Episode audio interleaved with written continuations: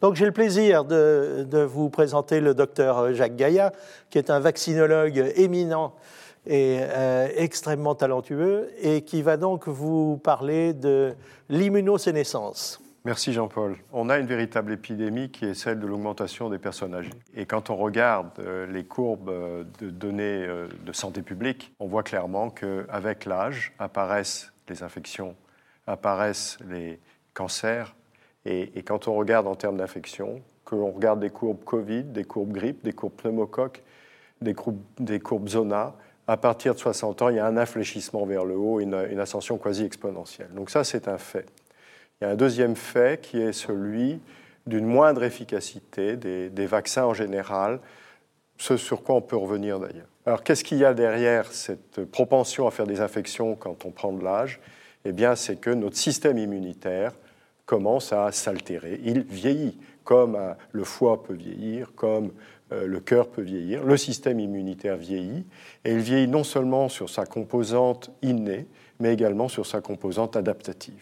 Donc voilà brosser le, contexte, mais cette euh, immunosénescence, qui n'est pas une immunodépression, est entourée d'autres éléments qui sont des éléments internes, à savoir la dégradation des, des organes, etc., mais aussi des éléments externes, qui sont l'exposition à des, risques, à des facteurs de risque, à des comorbidités.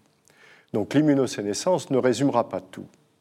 Alors ce qui est important, c'est que l'immunosénescence n'est pas quelque chose, j'allais dire, d'homogène dans la population. Vous allez avoir des jeunes vieux en super santé qui vont faire du ski de fond, qui vont être en pleine forme, et euh, des personnes par contre qui vont se dégrader beaucoup plus tôt. En fait, l'immunosénescence commence, enfin la baisse de l'immunité euh, commence autour de 45 ans, il faut le savoir. Donc ne vous inquiétez pas, mais c'est comme ça. Et en termes de facteurs à prendre en compte, c'est l'âge chronologique, mais aussi l'horloge biologique.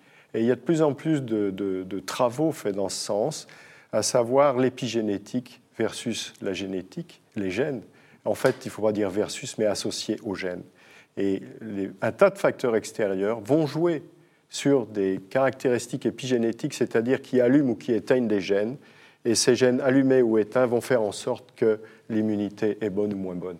Et ça, ces éléments hein, euh, sont, importants à prendre en compte, et en particulier pour ceux qui espèrent qu'on va vers euh, la vie éternelle, puisque beaucoup d'auteurs espèrent qu'on va pouvoir dérégler cette horloge et remettre les pendules à l'heure. Nous verrons plus tard. Je ne sais pas si on y arrivera un jour. Moyennant quoi, qu'est-ce qu'il faut faire euh, face à cette immunosénescence? Certainement améliorer des vaccins, et il y a énormément d'améliorations en termes de vaccination, que ce soit avec l'adjuvantation, que ce soit avec euh, des protéines porteuses, que ce soit même récemment avec les vaccins ARN. On voit que des personnes âgées peuvent très très bien réagir à ces vaccins et de, de façon euh, tout à fait efficace. Donc l'immunosénescence n'est pas, j'allais dire, un drame en soi, c'est par contre quelque chose qu'il faut intégrer dans le bien vivre. Et il vaut mieux bien vivre vieux que mal vivre vieux. Et pour ça, probablement agir sur les facteurs épigénétiques pour essayer d'avoir un système immunitaire qui va au mieux possible. Et puis vacciner, parce que euh, même si la vaccination chez le sujet âgé peut être un peu moins efficace, il n'empêche qu'elle est beaucoup plus efficace que de ne pas être vacciné du tout.